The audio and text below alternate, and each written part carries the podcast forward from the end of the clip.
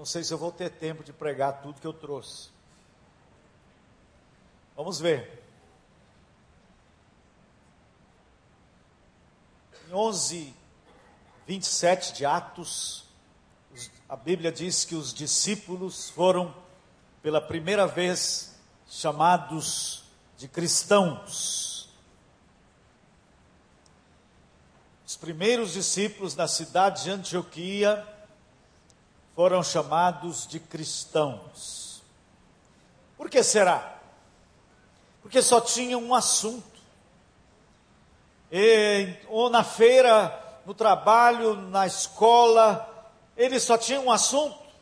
Eles só sabiam falar de Cristo. Lá vão aqueles cristãos. E parece que o, o nome foi dado a eles de forma até pejorativa. Eles só tinham um assunto.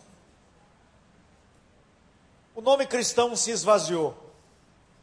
Quando em 313, Constantino se torna cristão por conveniência política. A igreja se atrelou ao Estado. E aí nasceu a Igreja Católica Apostólica Romana. E o nome se perdeu na história. Hoje o nome cristão é empregado de forma difusa. Por isso nem quase o empregamos. Com o passar do tempo, a identidade dos seguidores de Jesus tem sido conspurcada. Depois passamos a ser chamados de crentes. Depois, aqui no Rio de Janeiro, especialmente, de Bíblias. Lá vão os Bíblia, porque o povo carregava a Bíblia debaixo do braço. E ultimamente, somos chamados de evangélicos, mas este nome também já foi para o ralo. Parafraseando alguém importante que disse: Não me envergonho do evangelho, mas hoje me envergonho de ser chamado evangélico. O nome está perdido.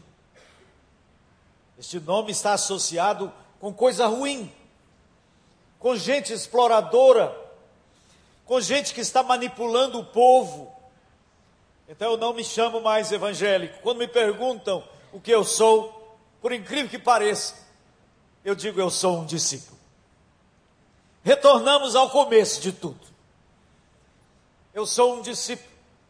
O mais importante, portanto, é estarmos conscientes que não somos meros religiosos, mas seguidores daquele que afirmou: Eu venci o mundo.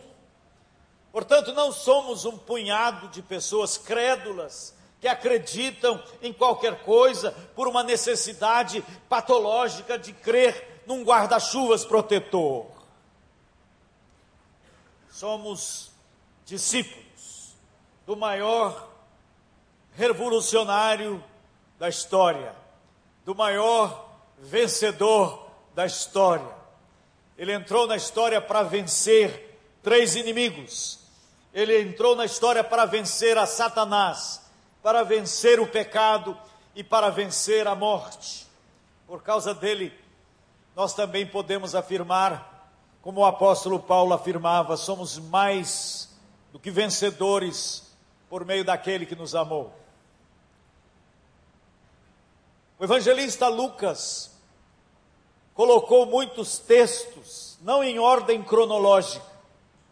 Ele os colocou em cima de alguns temas. E no capítulo 9 do seu evangelho, o fio condutor do capítulo 9 é o discipulado.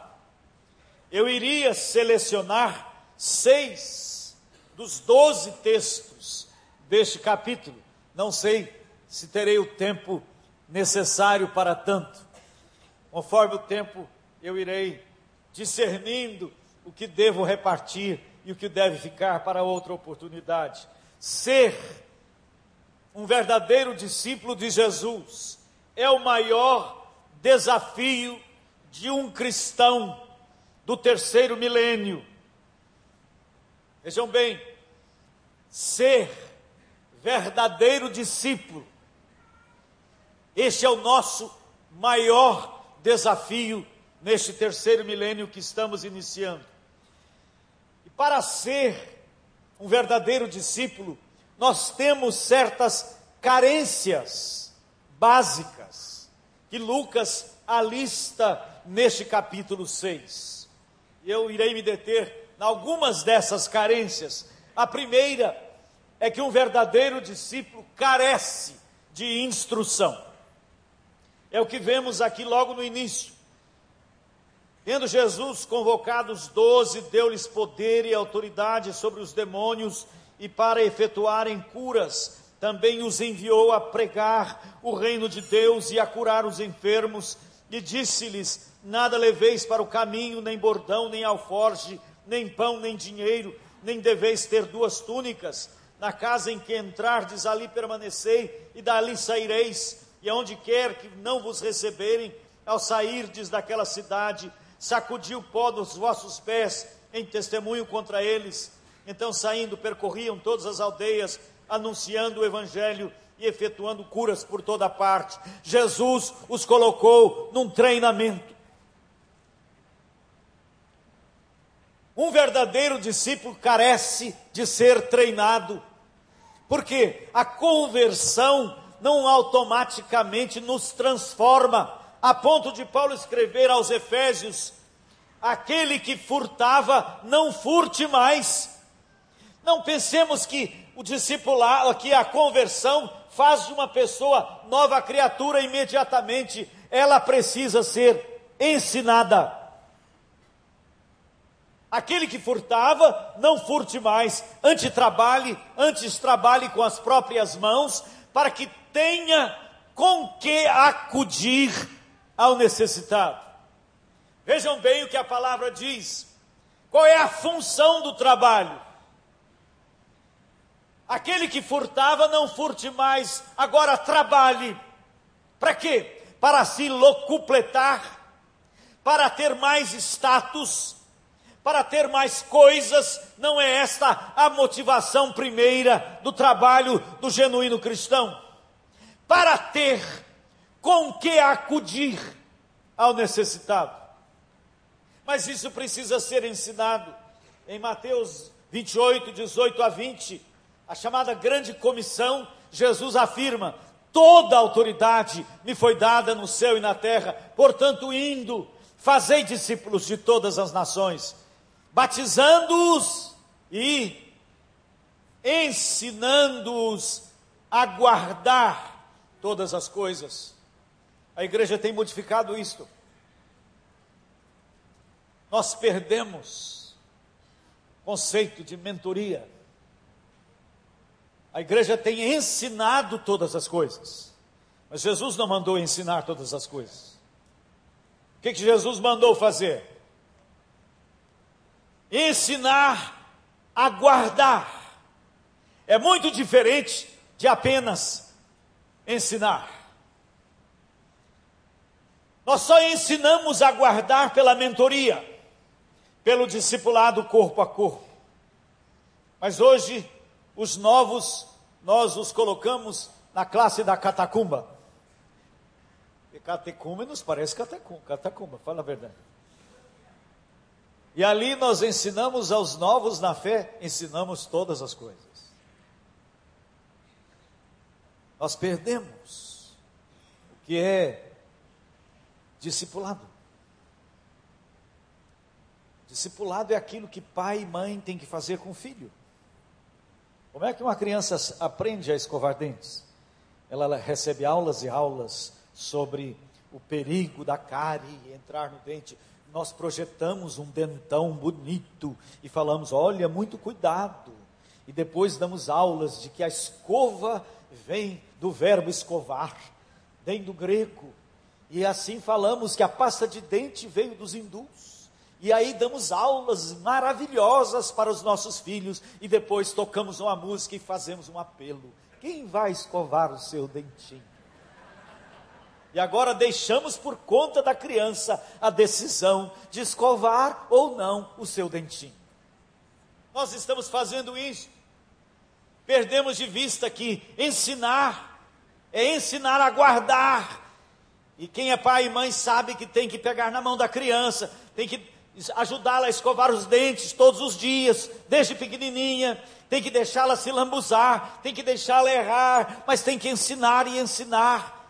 E ainda na adolescência tem que, tem que gritar, quando vai para a cama, já escovou o dente. Se não escovou, tem que ir lá e levá-la a escovar. Isso que é discipulado. Nós perdemos isso de vista. O que eu ouço, eu esqueço. O que eu vejo, eu lembro. Mas o que eu faço, eu aprendo. A tarefa, a carência de um verdadeiro discípulo é de alguém pegar na mão dele e ensiná-lo a fazer. Não só ensiná-lo o que ele deve fazer, ensiná-lo a guardar todas as coisas. A igreja tem que recuperar esse tempo perdido. As mega igrejas vão se tornando cada vez mais didáticas, ensinando todas as coisas, mas perdendo de vista o como ensinar a guardar. Esta é a primeira carência. Jesus colocou os seus discípulos para fazer. Que é só ouvir. Eu esqueço. E depois dos 60, então, esqueço com a facilidade danada. Só ver.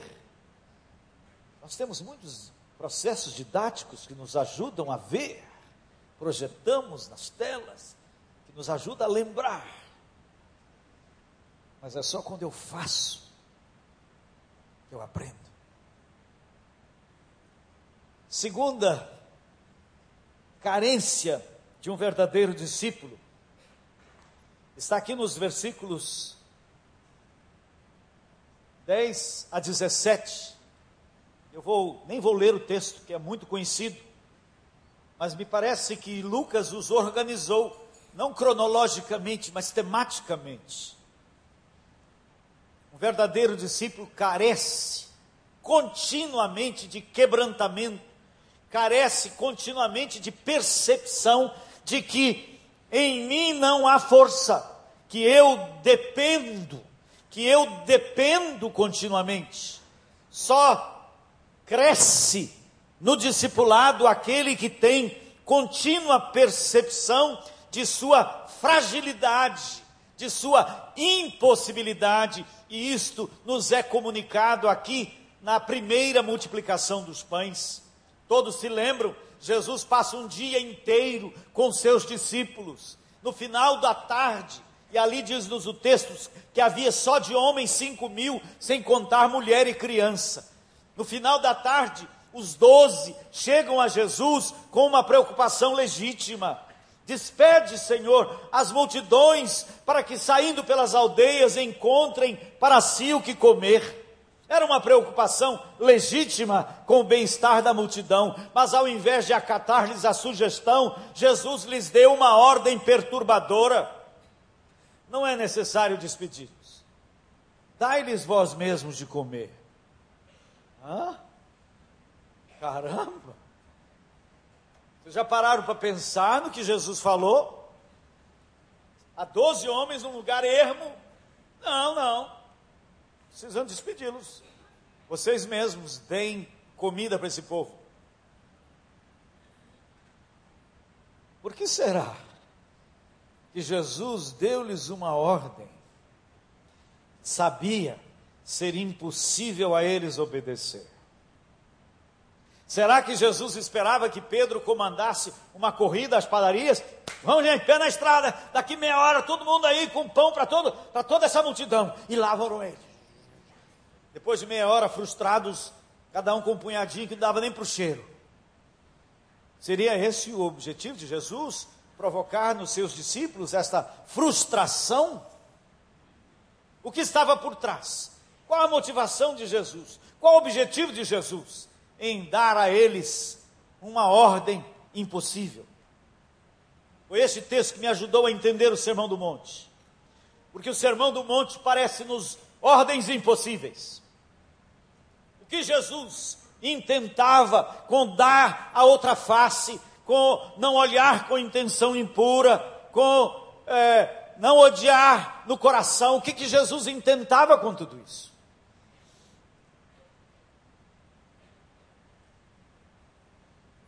Qual teria sido a reação dos discípulos? Eu comecei a pensar, se eu estivesse entre aqueles doze, ao ouvir esta ordem de Jesus, o que, que eu iria pensar? Será que os discípulos tiveram uma atitude leviana? Ô Jesus, vem com outra, vai. Essa piada foi boa. Nós dávamos de alimentar para essa multidão. Ah, peraí, Jesus, você é um gozador, não. Será que, Jesus, será que os discípulos tiveram uma, uma reação assim leviana? Eu encontro muito crente com atitude leviana diante do sermão do monte.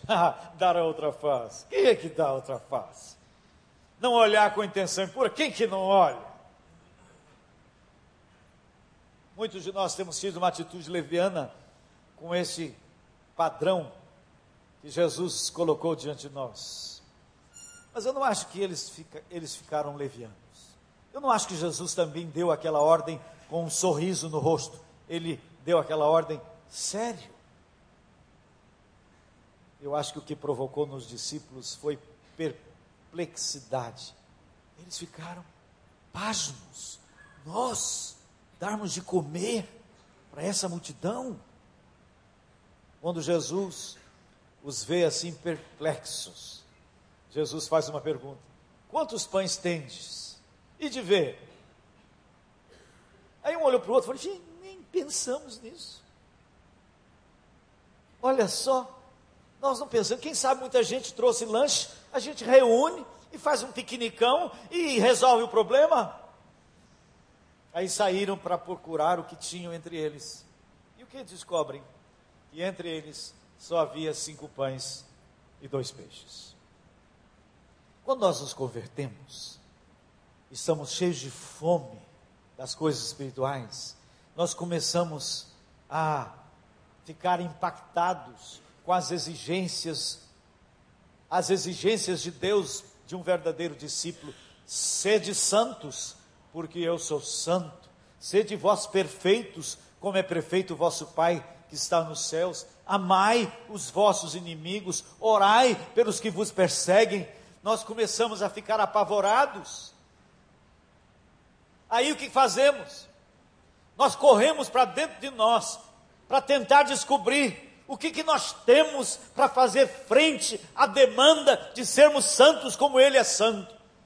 Aí compramos os livros de autoajuda e começamos a achar que dentro de nós temos a força, que somos capazes em nós mesmos. E aí, quando vamos avaliar o que, que nós temos dentro de nós, descobrimos que nós só temos cinco pães e dois peixes. O que, que são os cinco pães e dois peixes no nosso caso? Nós temos o querer. Uma marca de um discípulo de verdade é que o discípulo verdadeiro quer, quer agradar a Deus, quer fazer a vontade de Deus, quer ser santo, quer ser puro, mas o nosso querer assemelha-se a cinco pães e dois peixes para dez mil. Eu querer amar os não amáveis não me capacita a amá-los. Eu querer ser puro de olhos não me capacita a sê-lo.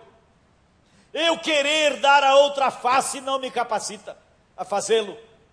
Eu só tenho o querer. Os descrentes não têm o querer. Quem operou em nós o querer? É Deus quem opera em nós, tanto o querer. Isso foi fruto da conversão. Quando nós nos convertemos, Deus plantou em nós um desejo, o desejo de agradá-lo, o desejo de sermos limpos de coração, o desejo de sermos santos. Mas esse desejo assemelha-se a cinco pães e dois peixes. E aqueles discípulos constatam o que é que eles possuem. Eu olho, eles olham lá para frente e eu acho que eles veem Jesus com as mãos estendidas, dizendo: Eu criei este mundo a partir do nada, e eu posso alimentar essa multidão com o seu nada. e eles entregam os seus cinco pães e Jesus os quebra e opera o realizar. Você quer experimentar na sua vida o realizar? Você já tem o querer, que Deus operou em você. Mas Ele quer multiplicar esses cinco pães. Mas para Ele multiplicar esses cinco pães, Ele tem que nos quebrar. Todo o trabalho do Espírito Santo é nos quebrar lidar com nossa doença principal que se chama soberba. E para isso ele tem que levar-nos ao fim de nós. Aqueles discípulos tiveram que perceber que neles não havia força. Nós dependemos de ti. Quando Jesus nos quebra, eu quero dizer com toda clareza aos irmãos que tudo que nos humilha vem de Deus para nos quebrar. Você sabe qual é a diferença de um crente quebrantado para um crente endurecido? O crente endurecido é aquele que, quando passa por situações de aflição, por problemas, por sofrimento, ele está sempre procurando os culpados. E os culpados são, estão sempre fora dele. Alguém errou contra mim, para eu estar vivendo essa situação. Sabe qual a diferença do crente, crente quebrantado? O crente quebrantado é aquele que já descobriu que os seus problemas não estão fora dele, os meus problemas não estão fora de mim. Eu sou o meu problema. Não é a minha esposa o meu problema. Não são meus filhos o meu problema. Não é a minha igreja o meu problema. Eu sou o meu problema. Quando eu começo a perceber isto, é Deus lidando para me quebrar, me humilhar. E quando Ele me tem nas Suas mãos e me quebra, Ele multiplica. Então, um verdadeiro discípulo precisa andar nesta estrada continuamente. Jesus não nos chamou para a glória. Nós estamos vendo aí no mercado religioso uma pregação falsa que está dizendo que você é filho do rei e filho do rei ele tem que estar no trono, filho do rei tem que ter as benesses aqui agora. Jesus não nos chamou para o trono, Jesus nos chamou para a cruz. O convite de Jesus foi para morrer. Se alguém quiser vir após mim, negue-se a si mesmo, tome a sua cruz e siga-me. Se alguém aqui quer ser discípulo de Jesus, o convite é para morrer cada dia, ser partido. Então, essa é uma carência. O verdadeiro discípulo carece dessa verdade diariamente, porque diariamente a soberba surge. Diariamente, em qualquer ação que realizamos, nós queremos o foco das luzes. Nós queremos realizar as coisas para recebermos a aprovação do meio. E nós temos que ser partidos. Estou caminhando nessa estrada há 48 anos. E eu tenho que ser quebrado todos os dias. Porque todos os dias a crista se levanta. Esta é uma carência dos verdadeiros discípulos. A percepção de que em mim não há força e que eu dependo, e novamente dependo e que eu preciso me colocar inteiro para ele me partir. Quer ser partido? Dói. Ser levado ao fim de nós mesmos? Dói. Porque nós estamos sempre preocupados com a imagem que projetamos para os outros. E Deus está trabalhando para nos partir. Uma terceira carência está aqui no texto em que Pedro faz a confissão de que Jesus é o Messias. Jesus perguntou: O que dizem a meu respeito aí na rua, na feira, na escola? O que, que as pessoas dizem sobre mim? E alguns disseram: Ah, falam que o Senhor é o profeta Elias, que ressuscitou, que o Senhor é, é, é o grande profeta, que o Senhor é, João Batista. As pessoas tinham Jesus em alta conta, falaram, estavam falando dele como alguém da história que havia ressuscitado, gente importante da história. E ele perguntou: E vocês, o que vocês pensam de mim? Aí Simão disse: Tu és, tu és o Messias prometido, tu és o Filho do Deus vivo. Meus queridos, uma das maiores necessidades de um verdadeiro discípulo hoje, um verdadeiro discípulo hoje carece de um posicionamento teológico claro, mais do que nunca. Para seguir a Jesus hoje, nós temos que saber em quem temos crido. Este terceiro milênio está trazendo de volta as disputas teológicas lá dos primeiros séculos. E uma das grandes disputas teológicas de hoje é quem é Jesus. Nós estamos vendo no mercado livreiro surgirem a cada dia textos, livros que tentam rebaixar Jesus a um bom homem da história. Ah, ele foi um grande homem, um João Batista, um Elias, mas apenas um grande homem. E nós, como discípulos de Jesus, mais do que nunca, precisamos saber que Ele é Deus conosco, que Ele é Deus que entrou na história. Nós não podemos perder de vista porque esta é a posição teológica mais séria que a igreja precisa assumir nos dias de hoje. E nós não podemos ser rasos teologicamente. Nós pensamos que este negócio de teologia é só para os diletantes que vão para o seminário.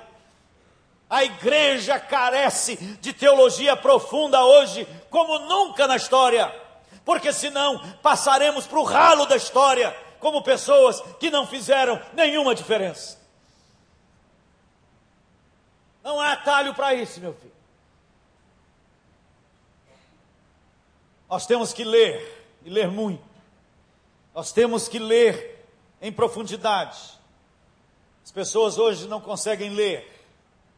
As pessoas estão tão viciadas na televisão que não conseguem ler.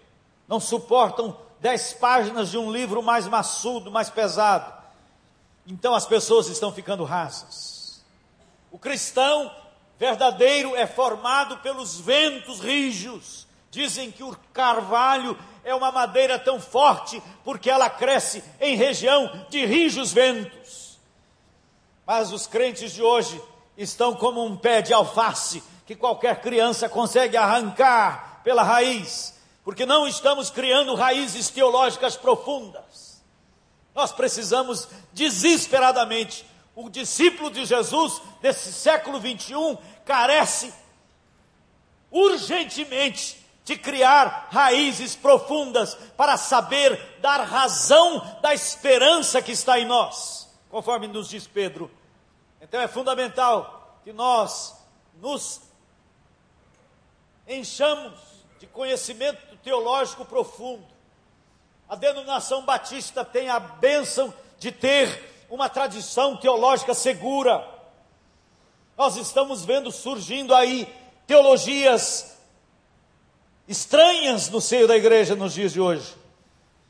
Olhemos para a história dessa denominação e vamos ver homens e mulheres que cavaram fundo, que têm respaldo teológico seguro, para que nós caminhemos em segurança. Mas se você se contenta apenas com o domingo, só vir aqui aos domingos para a classe da escola dominical ou, e ouvir a pregação, isso não basta. Isso não é suficiente para você ter raízes mais profundas.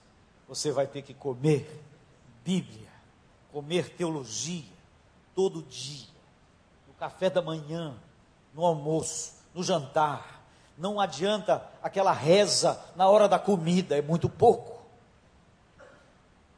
Muitos crentes estão rezando e não tem tempo para coisa mais densa, mas tem tempo para ver longos filmes, outras novelas e tanta coisa mais, mas não tem tempo para separar, para criar tutano, para criar raízes profundas. Você se tornará uma presa fácil, um pé de alface que alguém arranca pela raiz.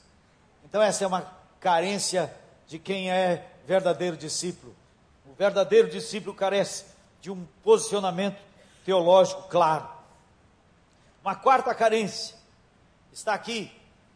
Depois da transfiguração, Jesus sobe ao monte e ali se transfigura diante dos seus discípulos, três deles, Pedro, Tiago e João. Eles o veem com seu corpo de glória, eles são impactados por isso e eles querem até ficar lá. Foi algo tão impactante que eles não queriam descer do monte. Quantas vezes acontece conosco? Em ocasiões que nós somos tão abençoados que a gente gostaria que aquilo permanecesse para sempre, mas eles têm que descer. E quando descem, encontram lá embaixo os demais derrotados. Não conseguiram expulsar o demônio de um jovem. E Jesus chega e bota o demônio para correr. E eles perguntam: por que, que não conseguimos? Ele, Jesus diz: porque esta casta só se espelhe com jejum e oração. Um verdadeiro discípulo carece de discernimento. Eu fiquei pensando como é possível expulsar demônios. Tem demônios de todo tipo. Jesus diz que aquele era um dos difíceis. Vocês sabiam que tem castas diferentes? Castas de demônios que são mais resistentes do que outras. Eu nunca tinha tido experiência com expulsar demônio. E eu pensava, um dia eu vou encontrar um pela reta e eu vou ter uma briga boa com esse bicho. Eu estava fazendo uma conferência e cheguei lá na cidade de Birigui, onde eu, eu era pastor, depois de viajar é, no Finados. Quando eu voltei para casa, eu soube que uma pessoa, lá a igreja tinha costume de fazer culto no cemitério no dia de Finados. Quando eu voltei para casa, os membros da igreja disseram: Olha, uma pessoa endemoniada, pôs todo mundo a correr lá do cemitério. A crentaiada toda fugiu. Eu falei, então vamos lá visitar a mulher endemoniada. Eu falei, é hoje, é hoje. Eu já estava assim. Chego lá, na casa, chamamos, aí apareceu o marido da mulher. Oh, bom que vocês vieram nos visitar. Eu falei, nós queremos conversar com sua esposa. Aí ele foi buscar a esposa.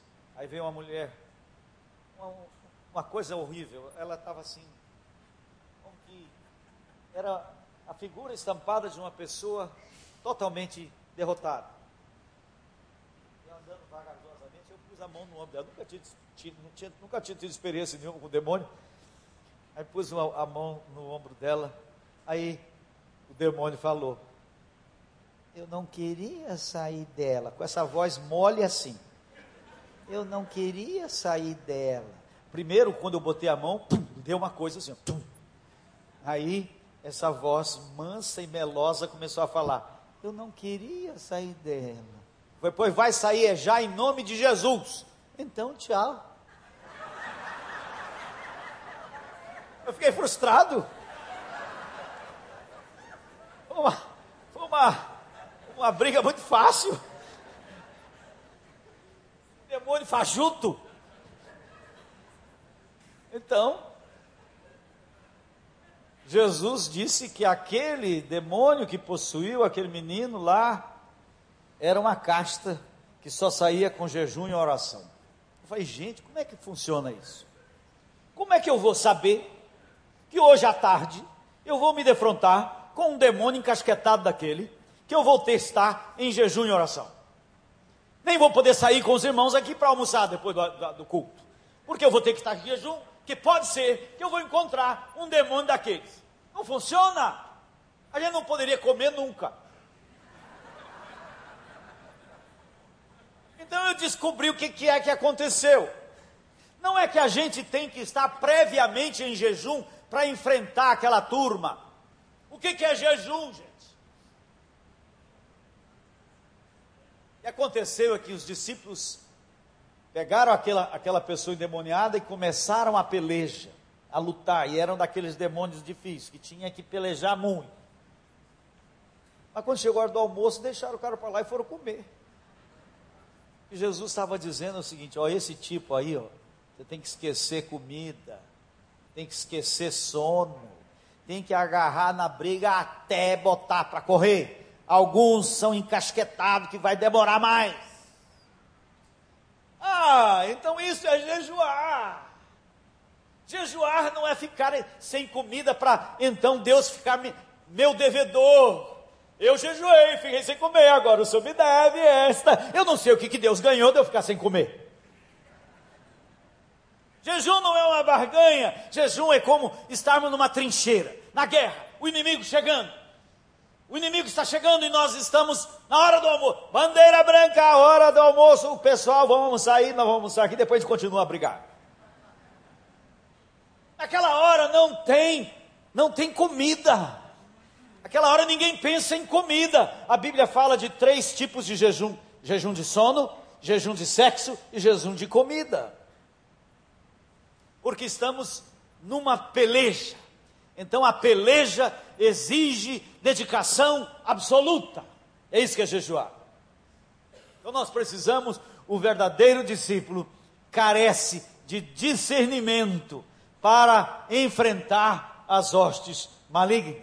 Tem igreja por aí que acha que é espiritual ter possessão demoníaca no culto. Já viram igreja que acha que igreja espiritual é aquela que o demônio cai, o demônio cai, cai, cai para lá, e que igreja espetacular. Não é verdade não, gente, isso é igreja carnal. Eu descobri uma igreja lá em Belo Horizonte que o centro do culto não é Jesus nada, é o demônio. Tudo é demônio naquela igreja.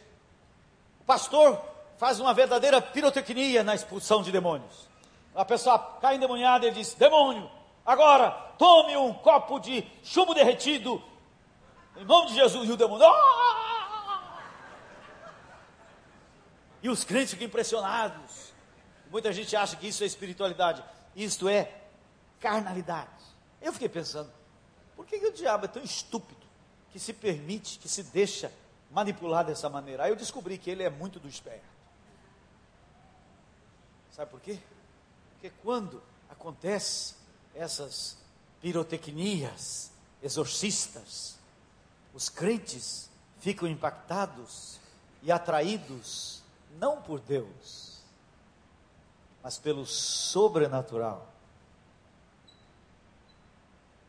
Quando as pessoas são atraídas pelo sobrenatural, sua alma não se descedenta, não é Deus que estão buscando, é o milagre.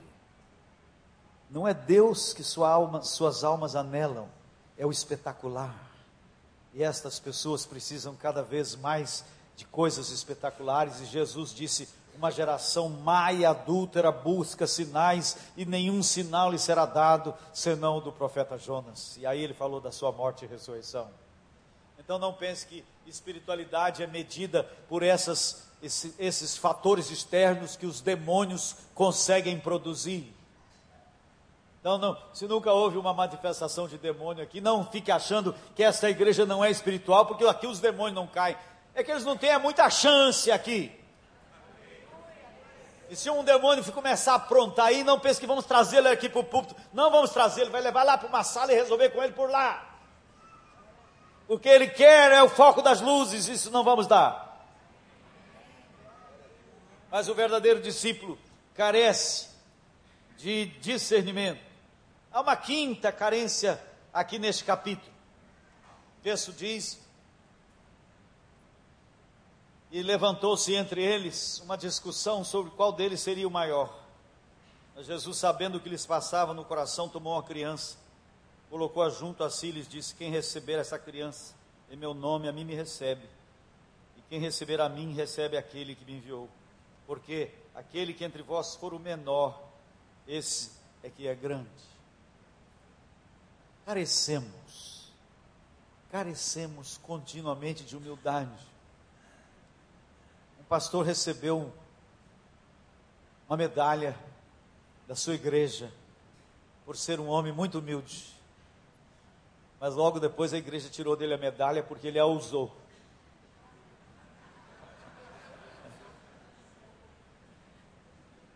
Nós carecemos de genuína humildade.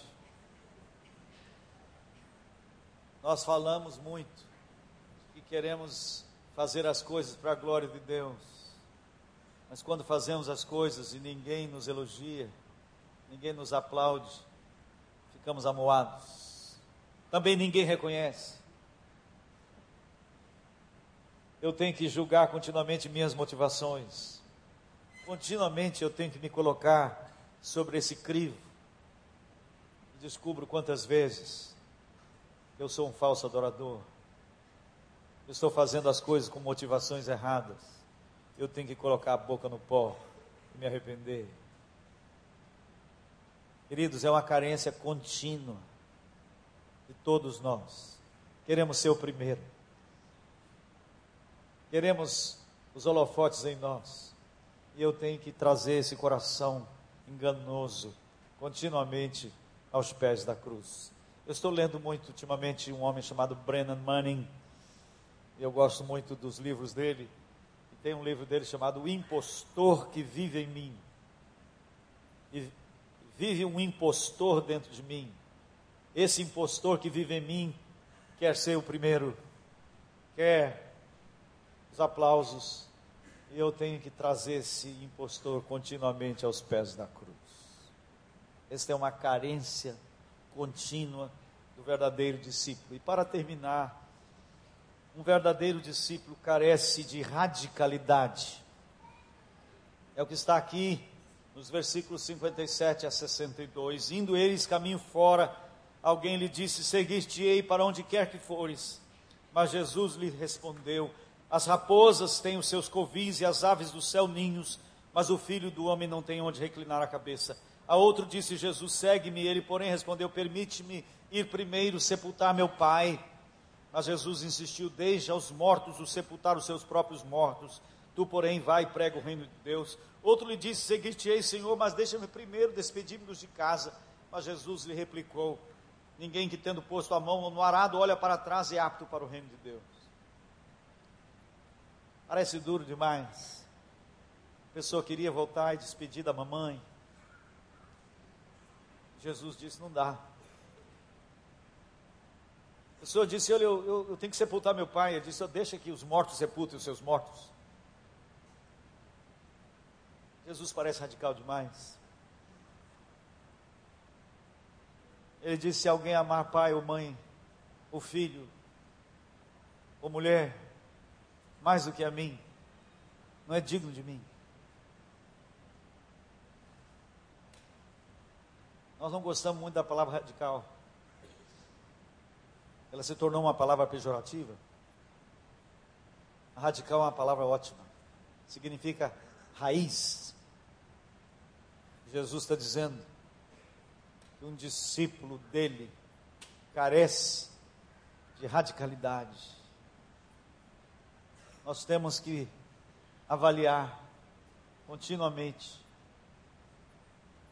quem de fato ocupa o primeiro lugar na nossa vida.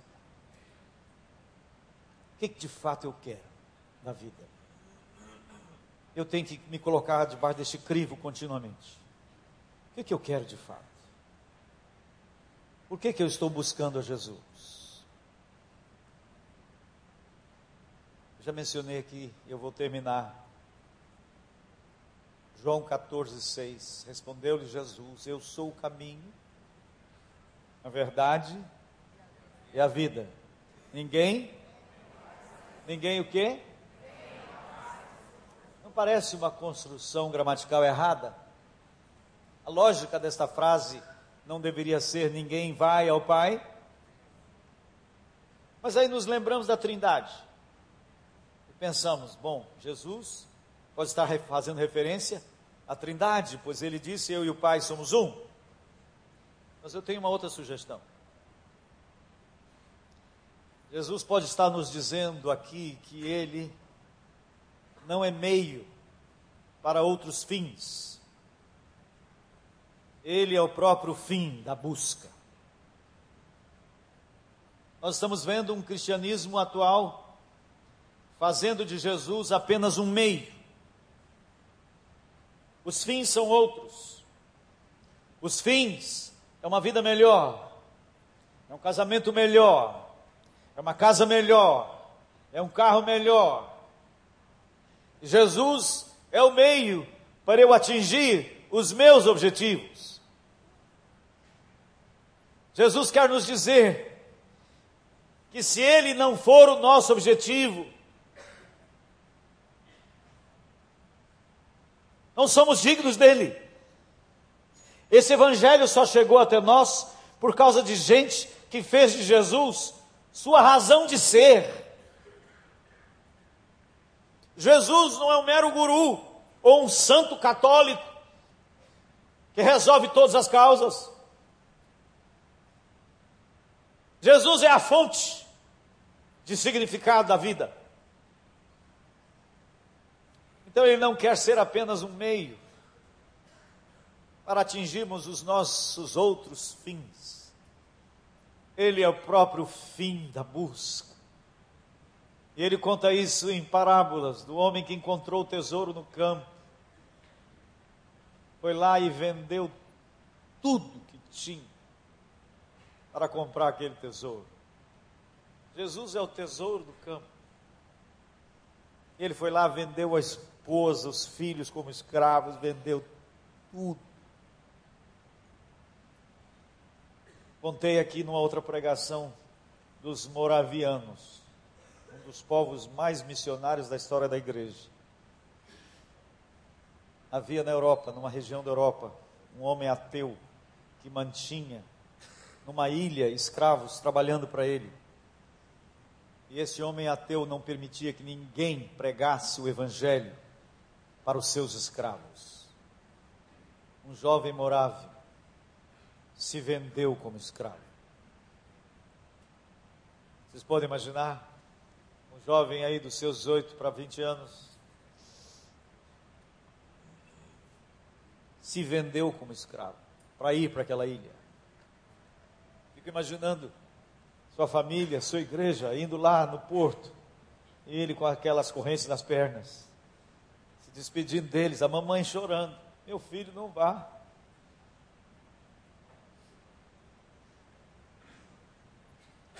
Ele não estava indo para um trabalho promissor, onde ele iria ganhar muita grana. Ele estava indo para lavar latrina, escravo. Esse chance pregar o Evangelho para aquelas pessoas. O Evangelho chegou até nós somente por causa de pessoas que entenderam, que visualizaram que Jesus é a única razão para a gente viver. Nós não estamos aqui para ter coisas, amealhar um monte de coisas, isso não vale nada. Eu vejo os pais hoje preocupados com os filhos descobrirem uma profissão e o critério é uma profissão que vai lhe dar mais coisas. O critério é uma profissão que vai lhe dar mais status econômico. Eu não vejo pais preocupados com filhos que vão escolher aquele caminho onde melhor irão honrar o rei. Filhos que vão doar suas vidas numa África mutilada pela guerra, no Afeganistão destroçado, um mundo doido. Quero ver meus filhos na frente, dando suas vidas. O verdadeiro discípulo de Jesus carece dessa radicalidade. Nós só vamos passar o bastão para a próxima geração se nós tivermos homens e mulheres que estejam enxergando que não é possível seguir a Jesus de outra maneira. Amém? Você quer isso. Mas você olha para dentro e descobre que você só tem cinco pães e dois peixes. Então, coloque esses cinco pães e dois peixes na mão do Senhor. O Senhor quebra. Quebra. Eu quero o Senhor mais do que qualquer coisa. Minha vida não encontra significado em nenhum outro rumo. Quebra.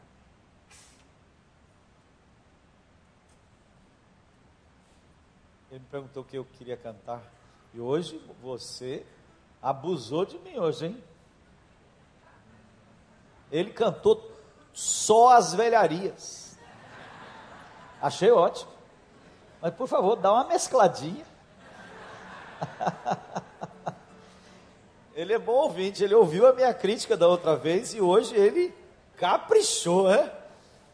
Mas eu não estava falando isso não, tem que, tem que fazer um molho, tem que colocar uma coisa lá de 1900, vovó mocinha, uma coisa mais contemporânea.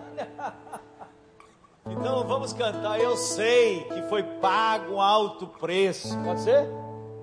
Eu sei que foi pago um alto preço.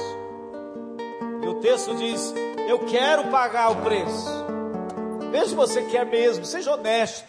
Nós estamos num culto em espírito e em verdade. Vamos ficar de pé vamos cantar esse cântico de Asaf Borba, um cântico maravilhoso, maravilhoso. Vamos encerrar esse culto conscientes de que queremos esse preço. Não tem razão para eu viver tem razão para morrer, se não for para Ele, em função dele. Eu sei que foi preço. Pode abraçar seu irmão, agarra ele, dá um beijo nele. Para que contigo eu fosse meu irmão. Quando Jesus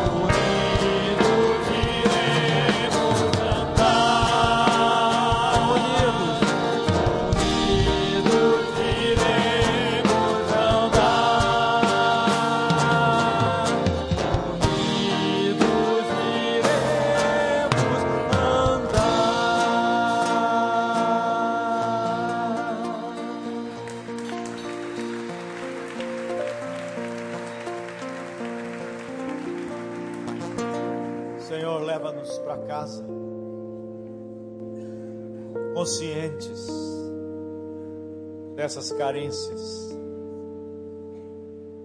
porque sabemos, todas elas só podem ser supridas pelo pão da vida. Nós carecemos, no final das contas, nós carecemos, é de Ti, Jesus. Tu és a nossa alegria. Tu és a razão da gente viver. Nós queremos dar a nossa vida inteira para Ti. Essa igreja seja toda ela composta de verdadeiros discípulos, homens e mulheres que queiram realmente se doar para Ti.